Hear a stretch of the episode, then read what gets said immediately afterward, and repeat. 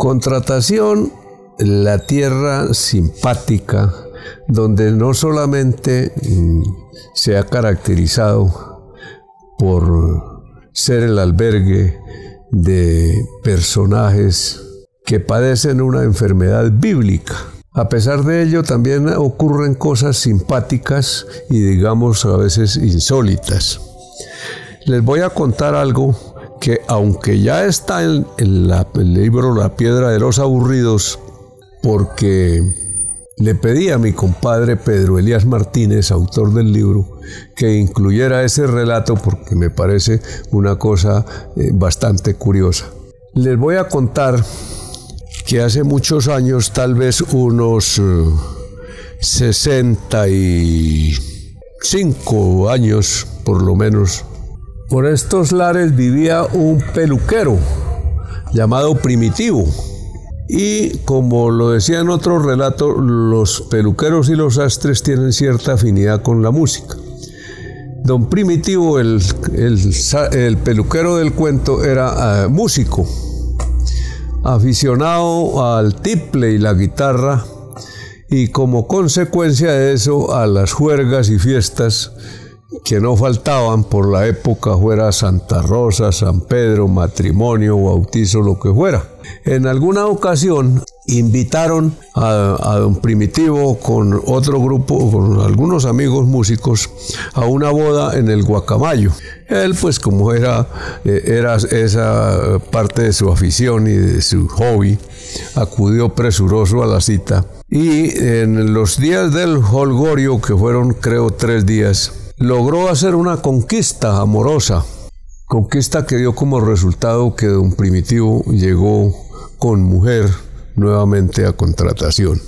También por esas mismas calendas eh, vivía por estos lares un señor Benjamín, enfermo, ya bastante achacadito sus manos y sus pies, pero bastante activo en la parte procreativa Tenía una señora con la que vivía con varios hijos y no podría entrar en detalles, no sé cómo hizo contacto con don Primitivo. Lo cierto es que un buen día acudieron, llegaron a la casa donde vivía mi mamá que vivíamos en una casa por los lados del cementerio, donde abrieron actualmente la última puerta de entrada en la vía del Guacamayo, entrada al cementerio.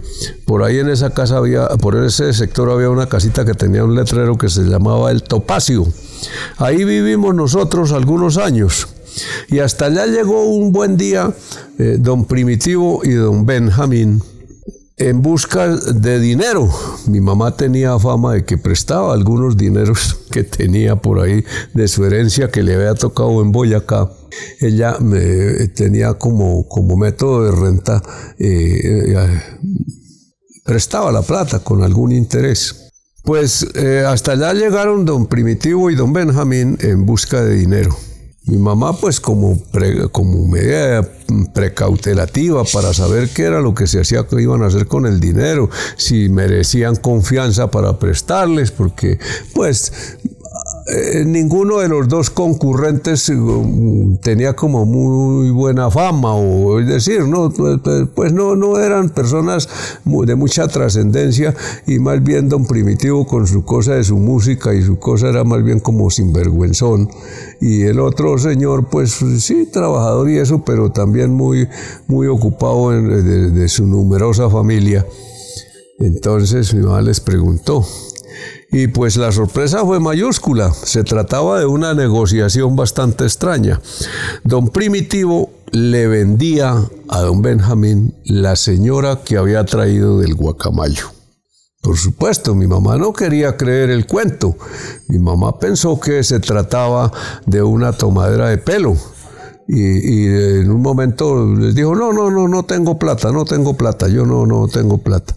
No, señora María, que sí, que háganos el favor, es que, mire, es que no sé qué, es que eso es. Es decir, presentaron una cantidad de argumentos y mi mamá como último recurso para tratar de, quitarse el, San Benito que le había llegado, le dijo al, al futuro deudor y comprador, de la señora en mención, si tiene algún bien que me hipoteque, le presto la plata.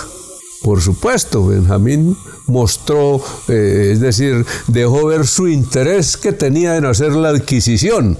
Y dijo, por supuesto, señora María, yo tengo una casa allá en el barrio Pueblo Nuevo y yo se la puedo hipotecar. Claro que se la hipoteco, sí, señora. Pues mi mamá no le quedó otro recurso porque ella ya le había dicho que si tenía algo que le hipotecara le prestaba la plata. Entonces, eh, eh, como, como resultado de eso se produjo la hipoteca, se produjo la negociación y Benjamín se llevó a vivir a su casa a la señora que don Primitivo le había vendido.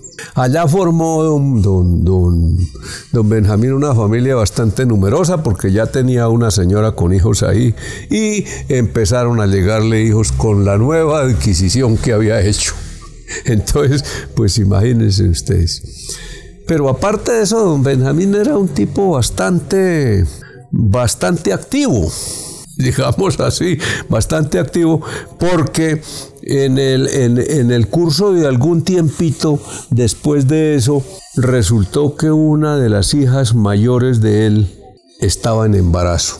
Y viene la otra parte insólita del cuento. El, el responsable de ese embarazo era don Benjamín. Entonces fue llevado a la justicia porque imagínense, eh, semejante fechoría. Eh, la pusieron en conocimiento de las autoridades y los jueces eh, que por esa época eran como, como, como menos venales que hoy en día, lo llamaron, lo llamaron allá al juzgado y los jueces que también tenían su buena dosis de humor de buen humor, le preguntaron, don Benjamín, pero ¿cómo es posible que usted eh, eh, vaya a resultar con una cosa como estas? Eso no, se, eso no es lógico, eso no es debido, eso es, eso es de animales, eso no sé qué. Y entonces Benjamín empezó a negar que él no era el responsable, que seguramente la muchacha había salido por allá cuando él la, él la, mandaba a los potreros a llevar algunas bestias o a traer pasto o alguna cosa, y que la muchacha seguramente por allá algún hombre la había aprovechado y que eso no era de él y que no sé qué.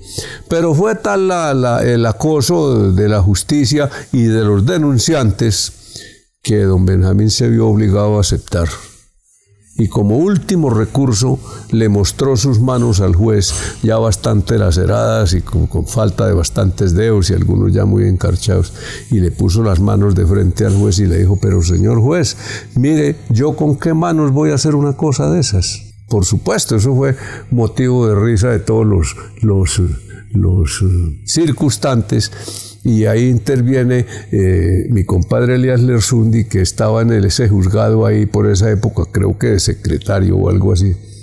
Y, soltó la risa y, le dijo, don Benjamín, es que para eso no se necesitan las manos. por supuesto que la historia tuvo su final eh, más bien un poco triste, porque la muchacha dio a luz un niño exactamente igual al padre. Exactamente igual. No, no había ninguna posibilidad de que, el, de que el responsable negara esa fechoría. Y la señora que había comprado la señora que había comprado, se convirtió en una esclava del trabajo porque eh, trabajaba de día y de noche. De noche duraba hasta las 10, 11 de la noche por allá en los potreros cargando pasto y eso porque Benjamín tenía una flota de, de caballos que alquilaba en esa época para salir a Guadalupe o para venir de Guadalupe aquí las personas que necesitaban ese servicio de cabalgaduras para hacer el tránsito entre Guadalupe y contratación o contratación Guadalupe. Benjamín fue a dar a la cárcel, como es lógico, por su fechoría cometida y como se dice en la piedra de los, de los aburridos, jamás fue capaz de deshipotecar la casa. La deuda fue creciendo porque no pagaba los intereses, no pagaba los intereses, no pagaba los intereses.